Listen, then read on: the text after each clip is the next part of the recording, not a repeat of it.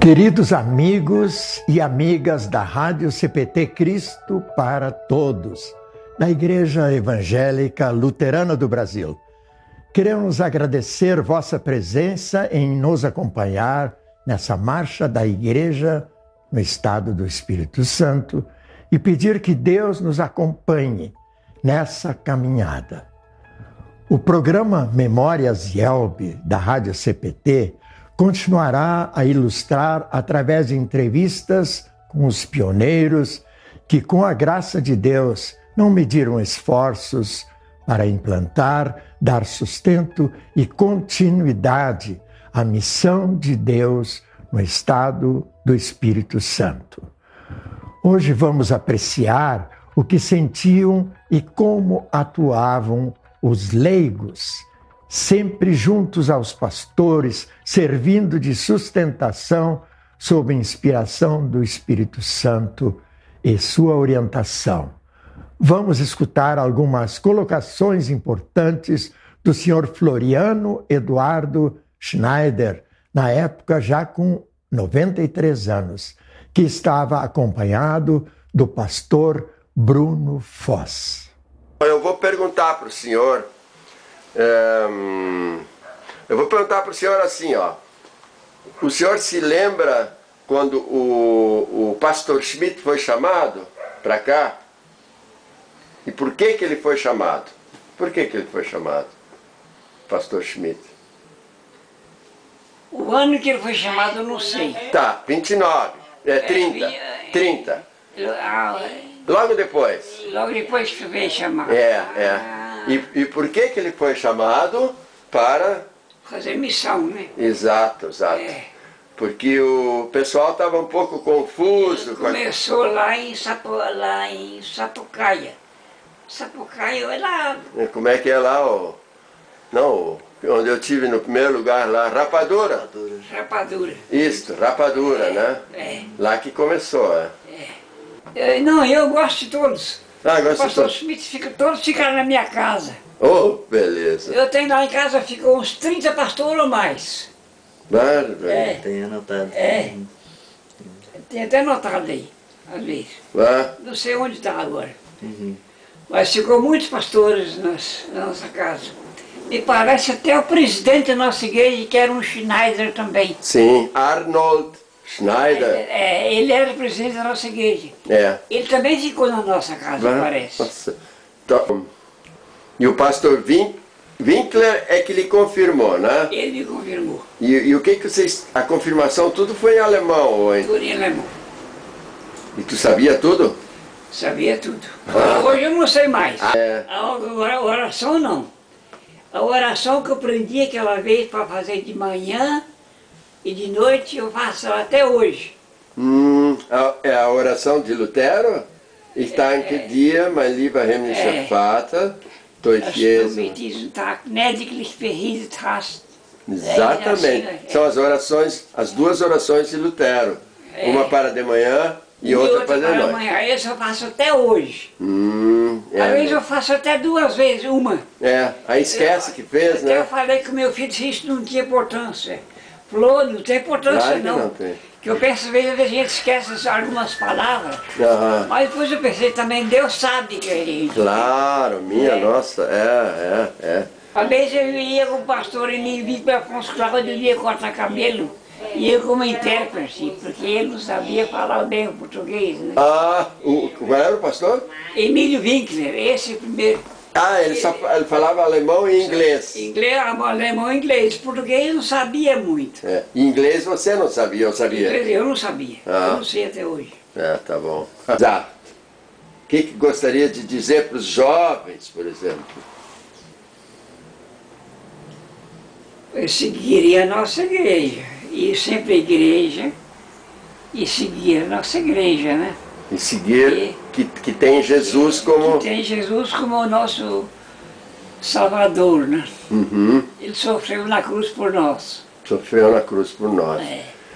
E os jovens? Os jovens, era bom se eles soubessem disso sempre, né? Sempre soubessem e seguissem é. isso, né? É. É. é. É muito difícil hoje para o jovem Ele, é, ele é sempre bombardeado, né? É. Bem mais que na sua época e bem mais do que na nossa época, né? Então é bastante difícil isso. O pastor Ricardo Bruno Foz, que foi na época pastor também do senhor Floriano, aqui em Baixo Guandu, colocará algumas perguntas ao senhor Floriano, esclarecendo o início dos trabalhos da IELB nessa localidade. Pastor Ricardo permaneceu na congregação durante 21 anos e hoje atende o grupo de luteranos de Francisco Beltrão, Paraná. O pastor também buscou uma referência sobre o funcionamento do Instituto Concórdia, posteriormente transferido para São Paulo.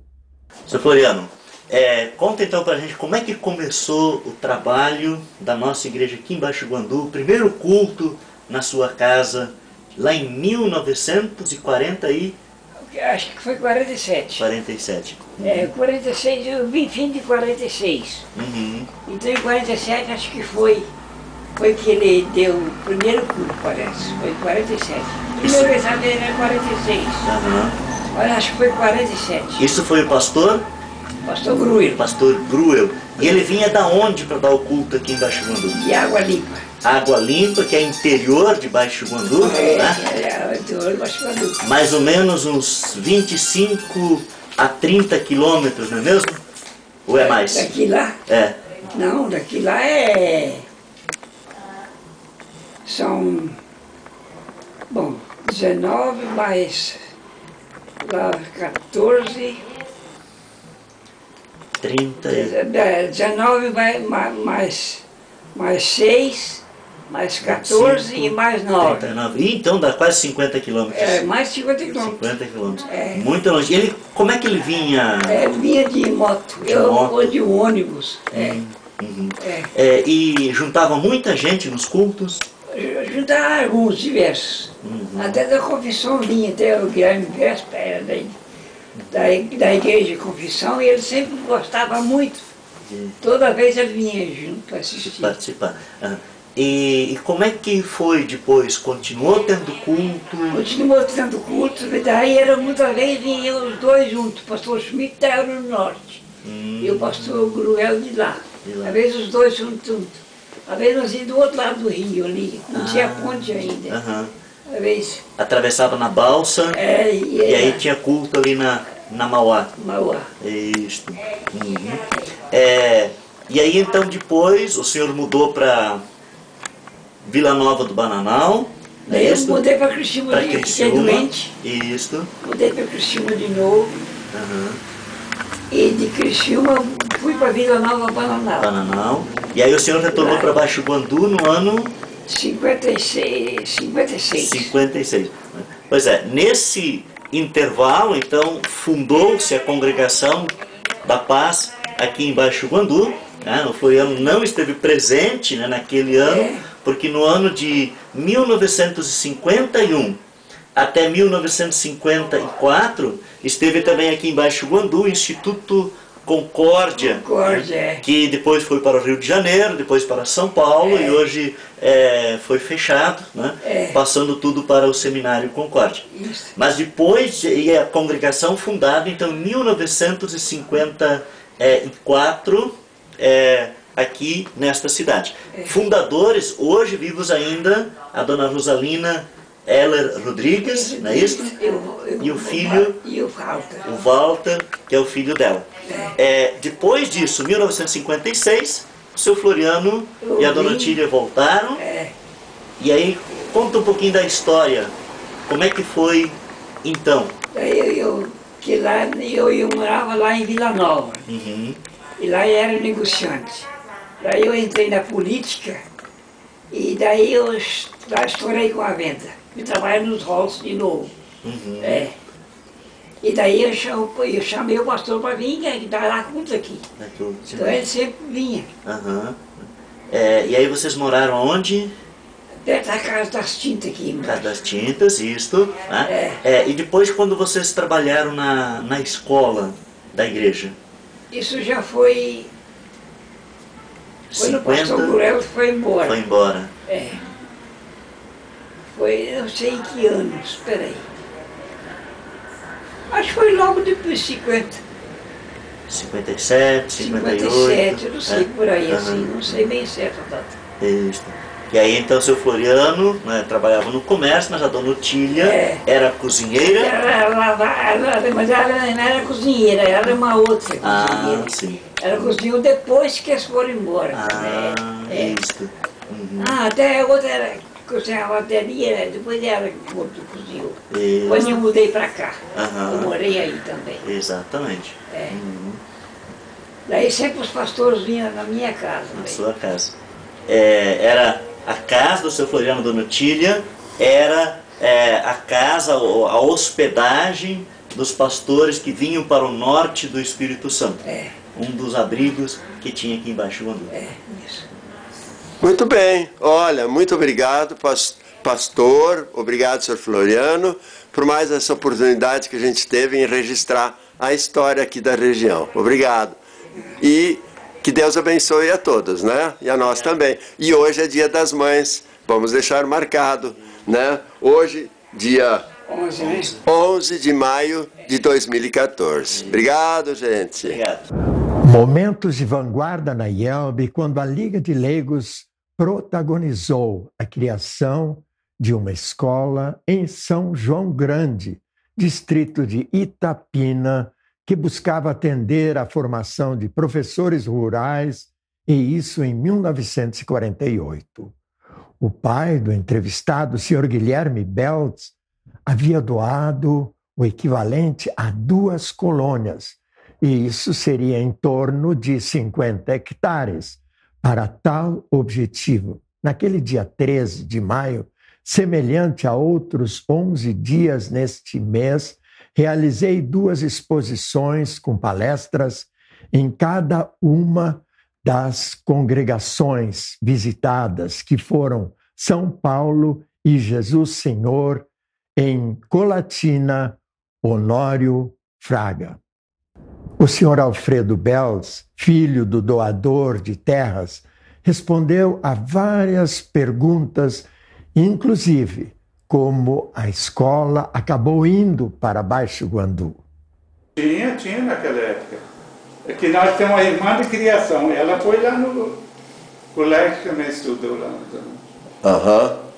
Ne- E, e qu- o senhor sabe quantos alunos tinham lá no colégio, senhor Não Bento? posso falar não. Não, não lembra, tá. E a, a sua irmã estudou lá quanto tempo? Ou não lembra também? Acho que foi uns dois ou três anos. É, porque ah, eu sei que, escutando um filmezinho lá que a gente montou lá, parece que duas vezes foram cinco anos, né? Parece que durou cinco anos a, a- escola ali, né? E, e- e quem é que decidiu assim, agora chega de escola, agora vão ter que fechar? Quem é, quem é que decidiu isso? E a, igre- a igreja cuidava um pouco disso ou não? cuidava. E- As igrejas cuidavam, cuidava.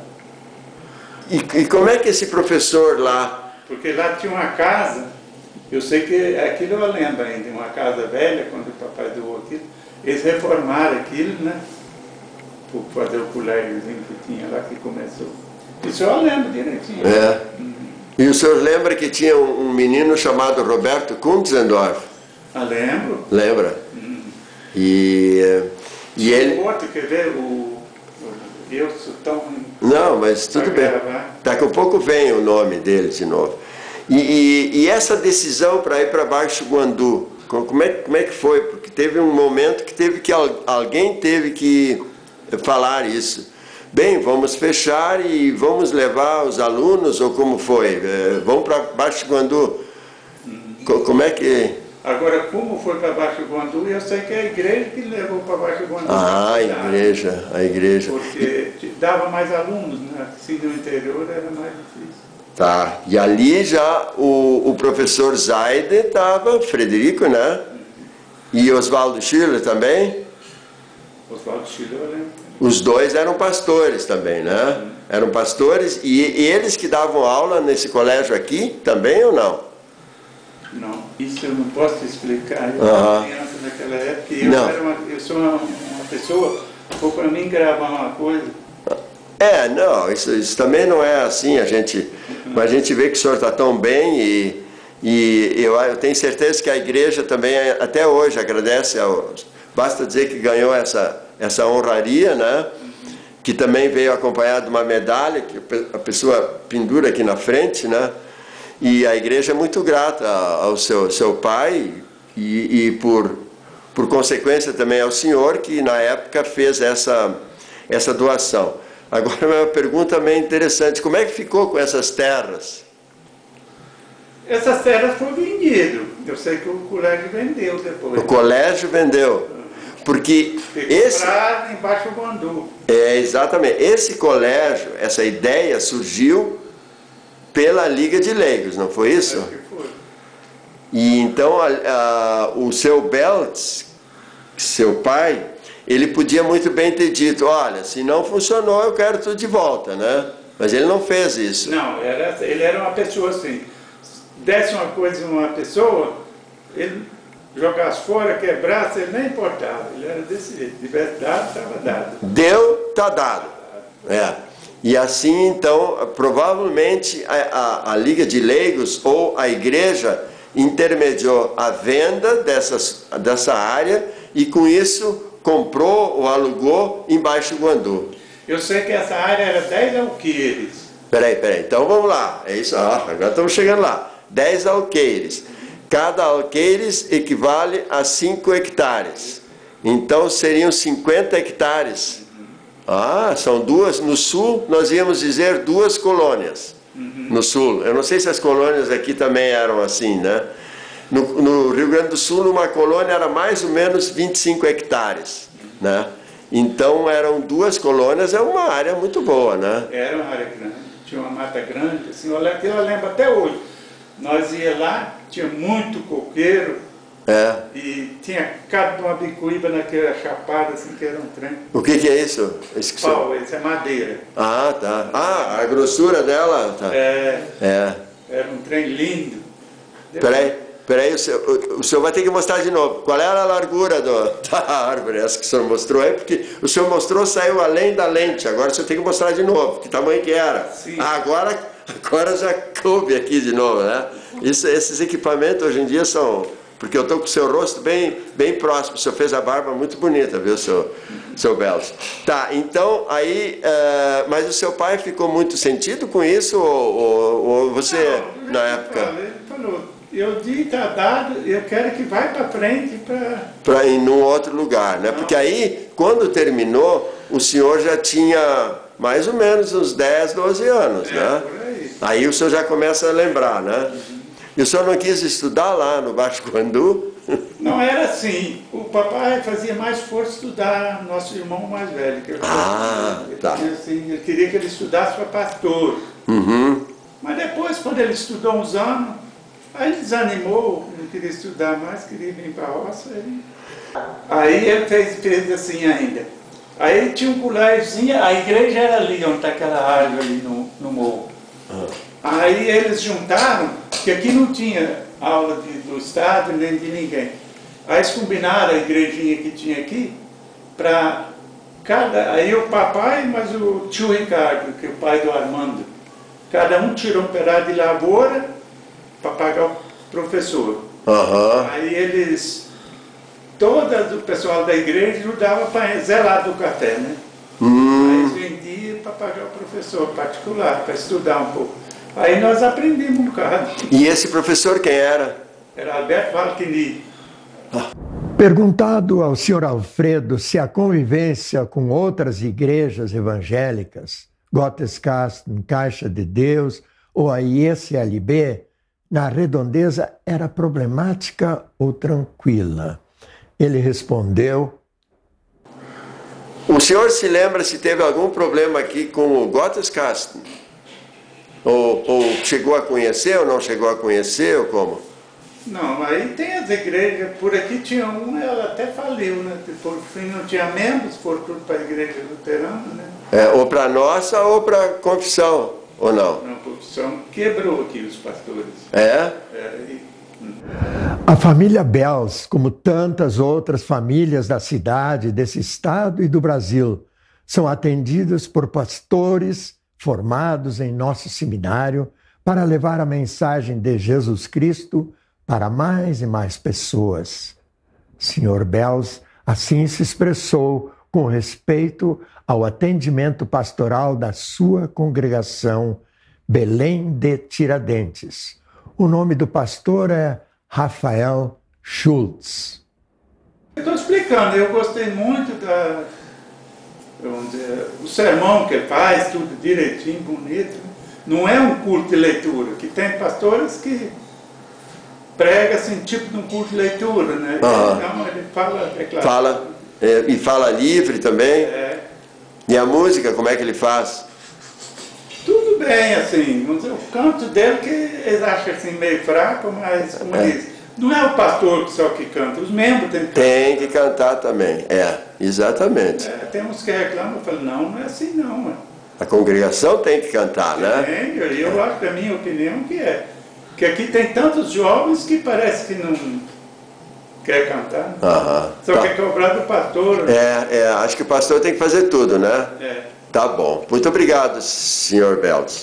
Aos que assistiram ou apenas ouviram esse terceiro programa, Memórias Yelbe, lembramos que os dois programas anteriores podem ser buscados no YouTube da Rádio CPT ou na página do Facebook em facebook.com barra Rádio da Yelbe, ou ainda você pode ouvir o podcast do conteúdo da rádio no Spotify e no SoundCloud. Lembramos, outro sim, que estamos abertos para eventuais comentários, principalmente aos que buscam a melhora do programa, inclusive eventuais correções. Isso poderá ser feito pelo e-mail contato arroba radiocpt.com.br ou ainda para o e-mail do Instituto Histórico. Rádio CPT, procuramos ser só a verdade para você. Cristo para todos. Para saber mais, entre em nosso site radiocpt.com.br e acompanhe nossa programação. Siga e curta nossos canais no youtube.com/radiocpt, facebook.com/radiodaielb e o nosso podcast no SoundCloud e Spotify. E compartilhe a mensagem de Cristo para todos.